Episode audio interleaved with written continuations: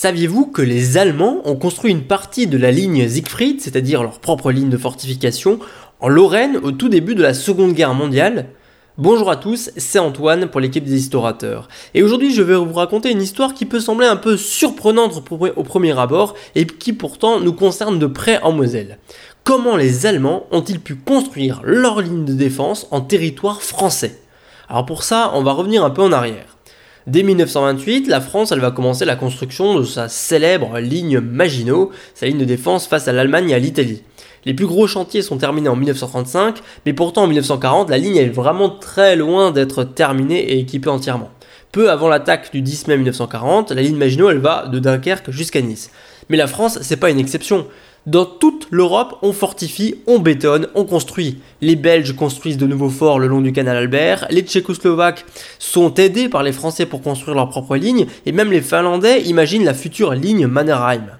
Et bien que cela soit interdit par le traité de Versailles, eh bien l'Allemagne va imaginer elle aussi, dès 1936, la construction d'une longue ligne de défense qui va des Pays-Bas à la Suisse.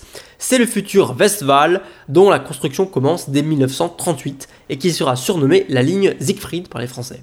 Son objectif c'est simple, c'est de dissuader toute attaque alliée à l'ouest, pendant qu'eux s'occupent à l'est éventuellement de la Pologne et de l'URSS qui était alors leur ennemi héréditaire. Le 1er septembre 1939, l'Allemagne envahit la Pologne et le Westwall va commencer à être occupé. Mais le Westwall, il est en rien comparable à la ligne Maginot, hein, et les Allemands vont construire un énorme mythe de propagande autour de cette ligne de défense à tel point que les Français vont s'y tromper. En 1939, en septembre, une offensive est décidée côté français en territoire allemand pour soulager la Pologne à partir de la frontière entre Forbach, Sarreguemines et Bitch. C'est l'offensive de la Sarre et donc le 4 septembre 1939, les premières unités franchissent la frontière et elles sont rejointes par le plus gros des unités euh, le 9 septembre. Mais les Allemands, ils ont miné et ils ont piégé toute la zone frontière. Hein. donc les forces françaises s'embourbent et elles subissent des pertes considérables.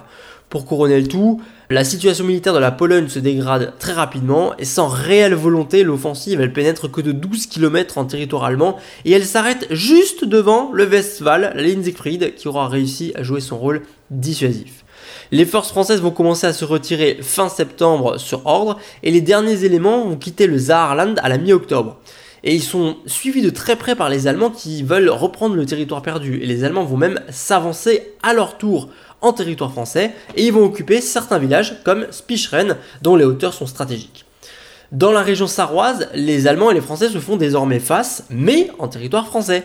C'est la drôle de guerre et les positions ne bougent plus. La ligne de front elle passe donc par Merlebach, Forbach, Beren et Grossbliederstroff. Et au nord de cette ligne, les villages sont donc occupés par les Allemands. En décembre 1939, le village de Spicheren il va même recevoir la visite d'Adolf Hitler qui y fera un discours radiodiffusé pour Noël. Le Führer ordonne également de renforcer la ligne Siegfried dans ce secteur. Il est donc décidé qu'une soixantaine de blocos sortiront de terre entre Spicheren et Grande Rosselle. Et donc dans les semaines qui suivent, bah, les Allemands s'activent et les observateurs français notent régulièrement entendre les Allemands travailler et ils les voient terrasser les blocos. D'ailleurs les Français font exactement la même chose de leur côté pour renforcer les avants de la Maginot. Et donc c'est ainsi qu'entre l'hiver 1939 et juin 1940, de très nombreux blocos allemands ont été construits en territoire français. Et ils vont connaître le combat lors de la libération du secteur en février 1945.